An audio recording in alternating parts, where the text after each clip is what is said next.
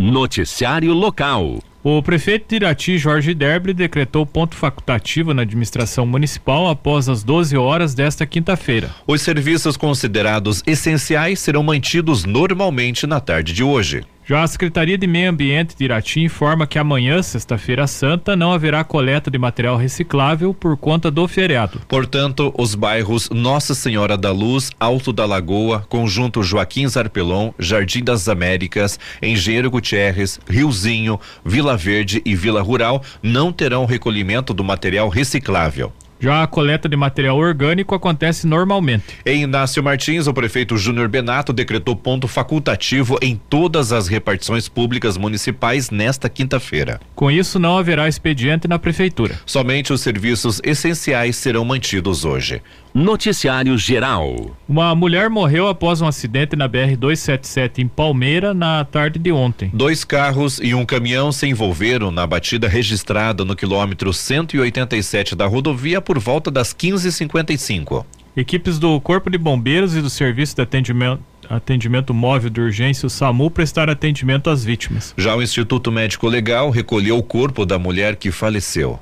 As pistas chegaram a ser interditadas para o atendimento do acidente. Elas foram liberadas por volta das 17h20. Nesse horário havia lentidão no local. Em Prudentópolis, um veículo Gol que possuía débitos desde 2017 foi apreendido pela Polícia Militar. O carro emplacado em Guarapuava foi abordado na noite de ontem na Vila Santana. Conforme os policiais, o condutor não tem carteira nacional de habilitação, a CNH. Mais duas pessoas ocupavam o carro no momento da abordagem. O veículo foi apreendido e recolhido ao pátio da 97ª Ciretran. Já os homens abordados foram liberados no local. Em Irati, a Guarda Municipal prestou apoio ao Conselho Tutelar em um atendimento realizado na noite de terça-feira na Avenida Vicente Machado. Na rua 15 de julho, um veículo EcoSport atingiu um ciclista no começo da tarde de ontem. O ciclista sofreu ferimentos no rosto e recebeu atendimento de uma equipe do SAMU.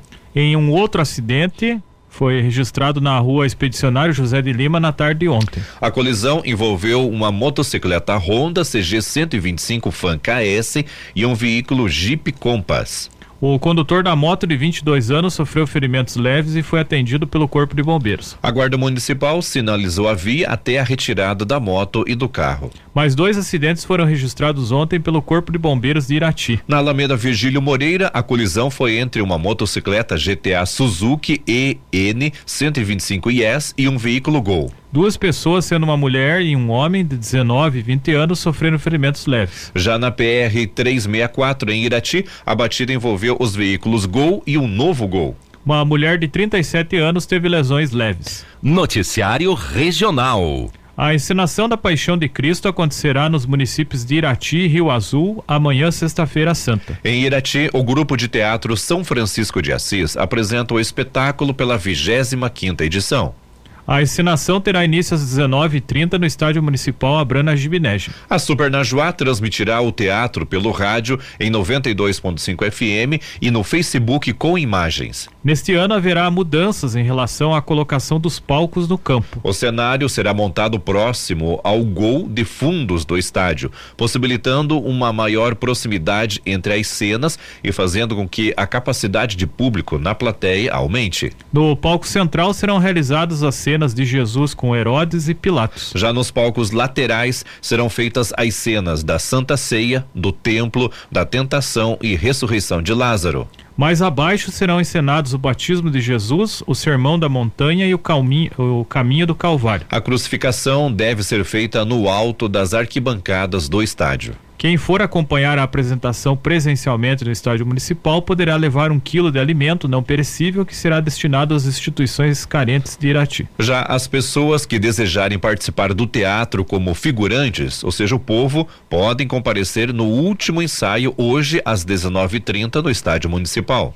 Em Rio Azul, a apresentação do Teatro da Paixão de Cristo será amanhã às 19 horas no Estádio Municipal Orestes Palu. O evento tem o apoio da Prefeitura de Rio Azul e Secretaria Municipal de Educação e Cultura, que vão custear os gastos com a montagem dos palcos, cenários, microfones e demais equipamentos utilizados. Os primeiros ensaios começaram em janeiro no Colégio Estadual Dr. Shafik Cury e passaram a ser no estádio municipal mais recentemente. A entrada também será gratuita, mas diferente dos outros anos, não haverá recolhimento de alimentos não perecíveis. No entanto, a organização deixará uma caixinha de recolhimento de valores para quem quiser colaborar. Os últimos ensaios serão nesta quinta-feira às 19 horas, na sexta-feira santa, no período da manhã, provavelmente antes do almoço. A encenação do Teatro da Paixão de Cristo de Rio Azul também será transmitida online pela prefeitura nas redes sociais. Em caso de chuva, o espetáculo poderá ser cancelado. Noticiário Geral. Nenhum apostador acertou as seis dezenas do concurso 2580 da Mega Sena, sorteadas ontem em São Paulo. O prêmio era de 38,6 milhões de reais, segundo estimativa da Caixa Econômica Federal.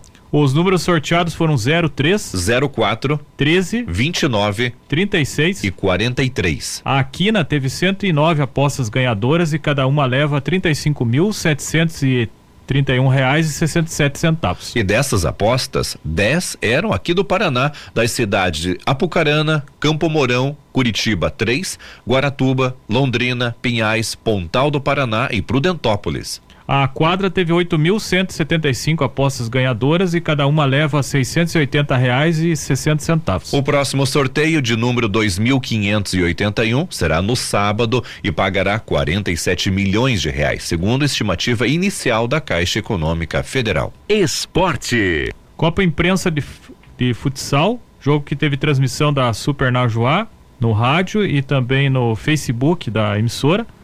A final, jogo único ontem no ginásio Batatão em Irati, no tempo normal, Parque Dense Ótica Lore e Leite São Miguel, Escola Furacão empataram em 8 a 8 E aí a decisão foi para os pênaltis. E o Leite São Miguel, Escola Furacão, venceu por 4 a 3 e se sagrou o campeão. Mais detalhes desse jogo hoje no programa Show de Bola na Super Najuá a partir das 11h10 da manhã. Copa Professor Jacopete de futebol, a categoria sub-15, jogo de ida da semifinal. Ontem no estádio Clemente Gelinski, na Vila Proma, em São Mateus do Sul, o Independente perdeu para o PG Soccer por 1 a 0. Partida de volta da semifinal marcada para o mesmo local hoje no estádio Clemente Gelinski na Vila Proma em São Mateus do Sul. Pela categoria sub-17, às 15 horas, o Independente receberá o Irati Sport Clube. No jogo de ida, o Irati venceu por 4 a 2. A Copa Mágico Pansky de futsal em Rebouças, semifinal, jogos únicos. Então serão definidos os finalistas hoje no ginásio Camilão. O custo da entrada simbólico de dois reais. Simbólico eu digo porque é um custo baixo e você vai ver jogos de qualidade aí com atletas da região.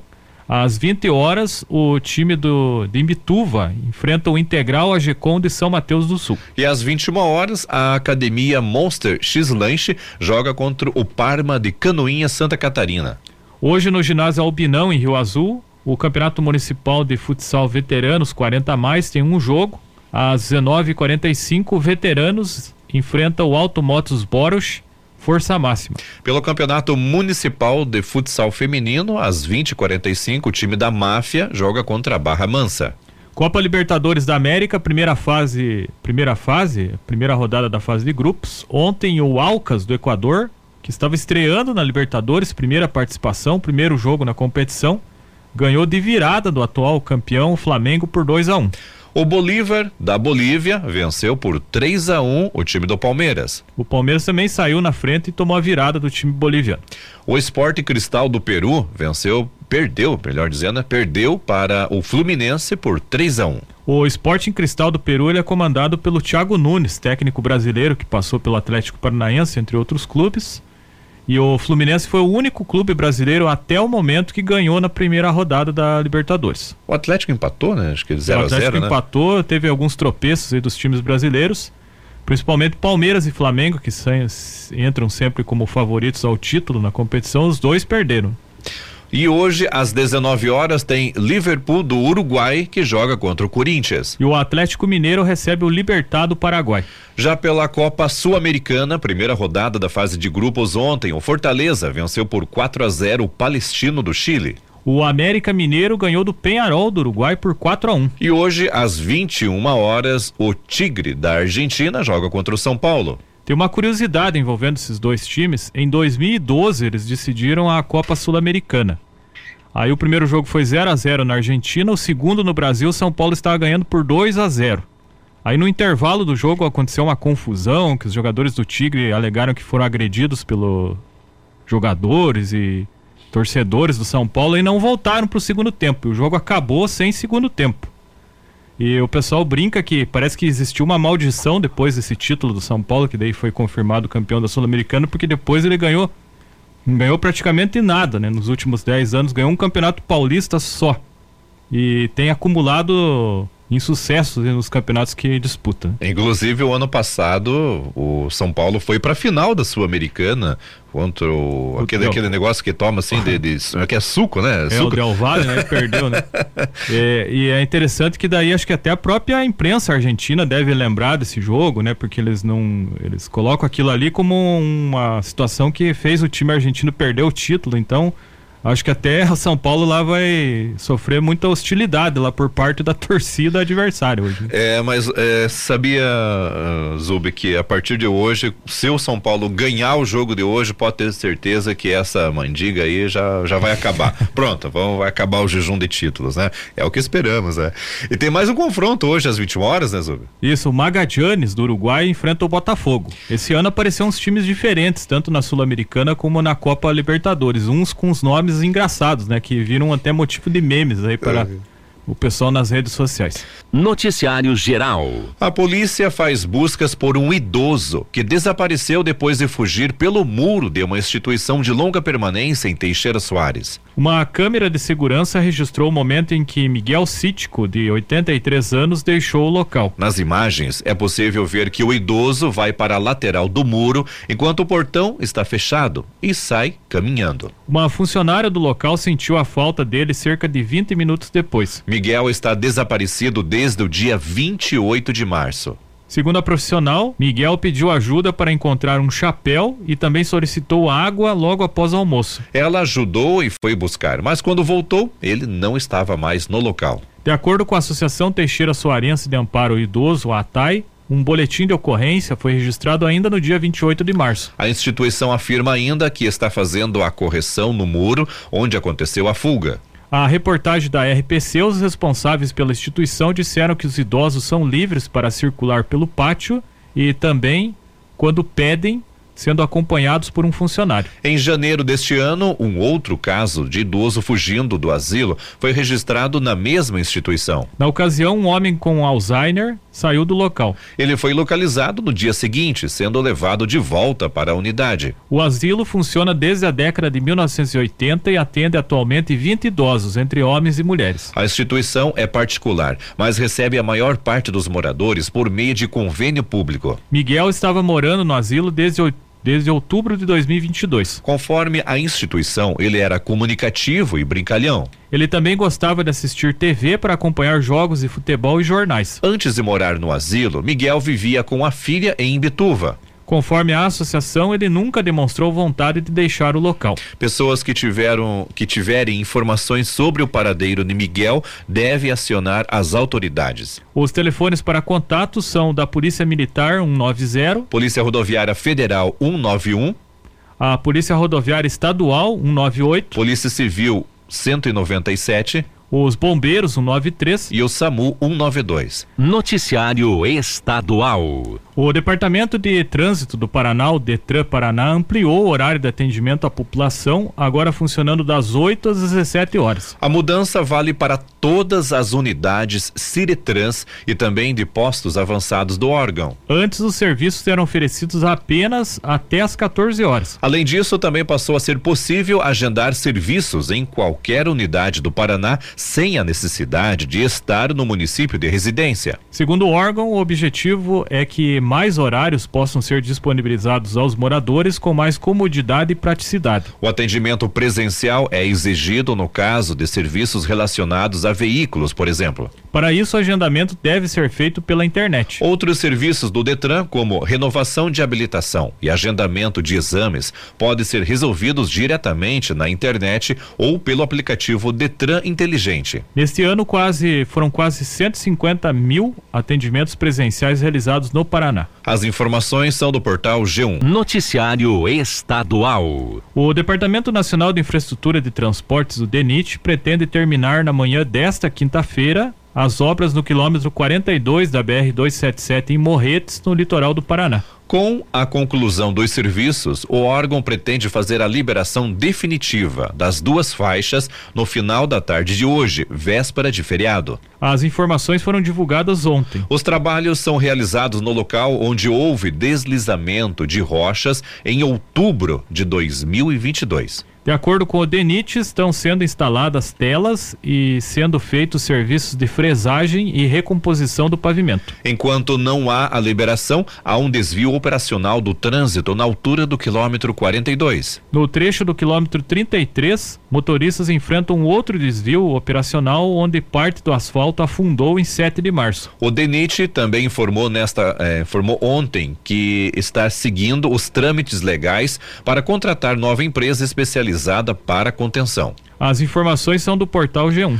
Noticiário Geral. O ex-presidente Jair Bolsonaro, do PL, prestou depoimento ontem por cerca de três horas na sede da Polícia Federal em Brasília. Ele foi questionado sobre os kits de joias recebidos do governo da Arábia Saudita em visita oficial ao país durante o seu mandato. O teor do depoimento está em sigilo e não foi divulgado, informou a Agência Brasil. Outras nove pessoas que teriam envolvimento com o caso também prestaram depoimentos. Bolsonaro chegou à sede da Polícia Federal às 14h20 e deixou o prédio perto das 17h30. O ex-secretário de comunicação de Bolsonaro, o Fábio, eh, afirmou que o ex-mandatário respondeu a todas as perguntas feitas pela Polícia Federal. De acordo com a defesa, Bolsonaro disse à Polícia Federal que só soube das joias apreendidas pela Receita Federal mais de um ano depois do ocorrido. Já em dezembro de 2022, ele teria mandado seu ex-ajudante de ordens, tenente-coronel Mauro, Mauro Cid,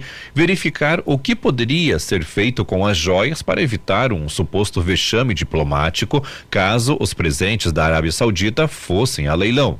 O delegado Adalto Machado foi o responsável por tomar o depoimento do ex-presidente. Machado conduz o caso desde que o inquérito foi instaurado na Delegacia de Repressão a Crimes Fazendários da Polícia Federal de São Paulo. Para o depoimento de Bolsonaro, a área em frente à Polícia Federal foi isolada e um forte esquema de segurança foi montado com homens da corporação e da Polícia Militar. Não houve manifestação de apoiadores em frente ao edifício. Bolsonaro recebeu três estojos com joias. A existência do primeiro foi divulgada em uma reportagem do Estado de São Paulo no dia 4 de março. Segundo o jornal, o governo Bolsonaro tentou trazer ao Brasil, sem pagar impostos, um conjunto formado por colar, anel, relógio, um par de brincos e um relógio de diamante de uma marca suíça. Esse primeiro estojo de joias valeria cerca de 16,5 milhões de reais. No entanto, os itens foram apreendidos por auditores da Receita Federal quando a comitiva presidencial desembarcou. Na terça, a defesa de Bolsonaro informou ter devolvido a terceira caixa de joias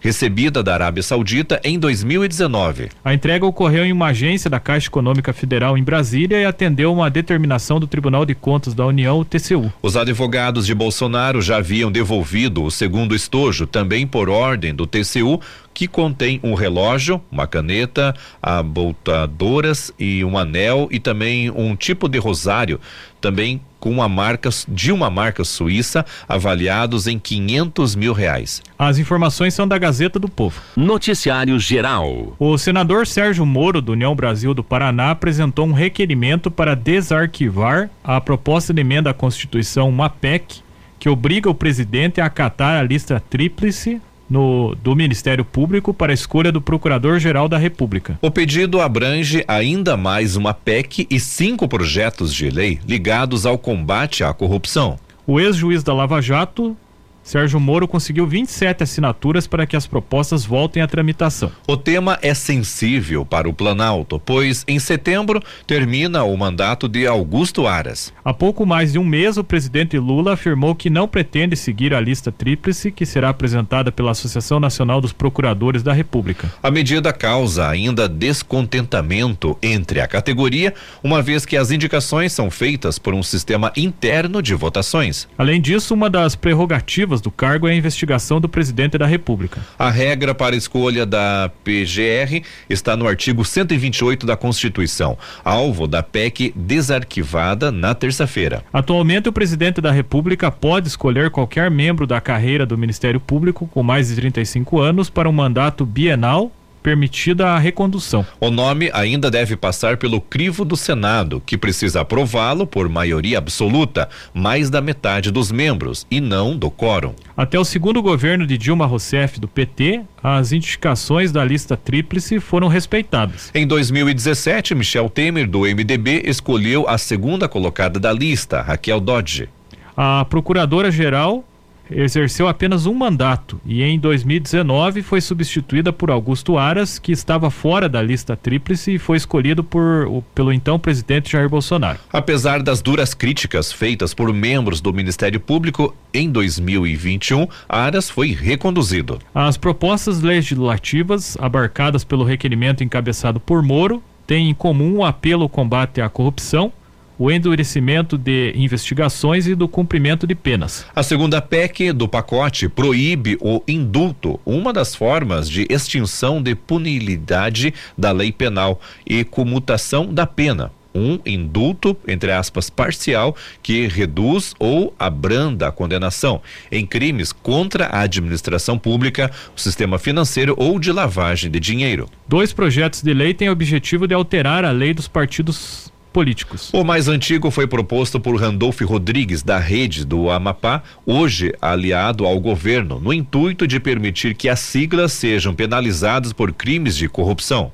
O outro projeto de lei do ex-senador Antônio Anastasia, do PSD de Minas Gerais, estabelece a obrigatoriedade de programas de compliance dentro dos partidos. A atual ministra do Planejamento, Simone Tebet, é autora de outro projeto de lei visando visado pelo Grupo de Moro. Em 2021, ela apresentou uma proposta que visa permitir interceptação telefônica sem ordem judicial na hipótese de crimes que coloquem em risco a vida, a liberdade ou a dignidade sexual. Outros dois projetos de lei propõem mudanças na lei de interceptações telefônicas e proíbem nepotismo na contratação de servidores terceirizados. O regimento interno do Senado estabelece que para o desarquivamento de propostas legislativas arquivadas por causa do fim do mandato dos seus autores, é necessária a assinatura de um terço dos membros da casa. A fração corresponde exatamente aos 27 parlamentares que assinaram o requerimento em que, é, encabeçado por Sérgio Moro. A maioria dos signatários, cinco no total, pertencem ao PL, partido do ex-presidente Jair Bolsonaro. As outras siglas com mais expressão são PSDB, Podemos, Republicanos, PP, PSD e União Brasil. As informações são do portal Bem Paraná.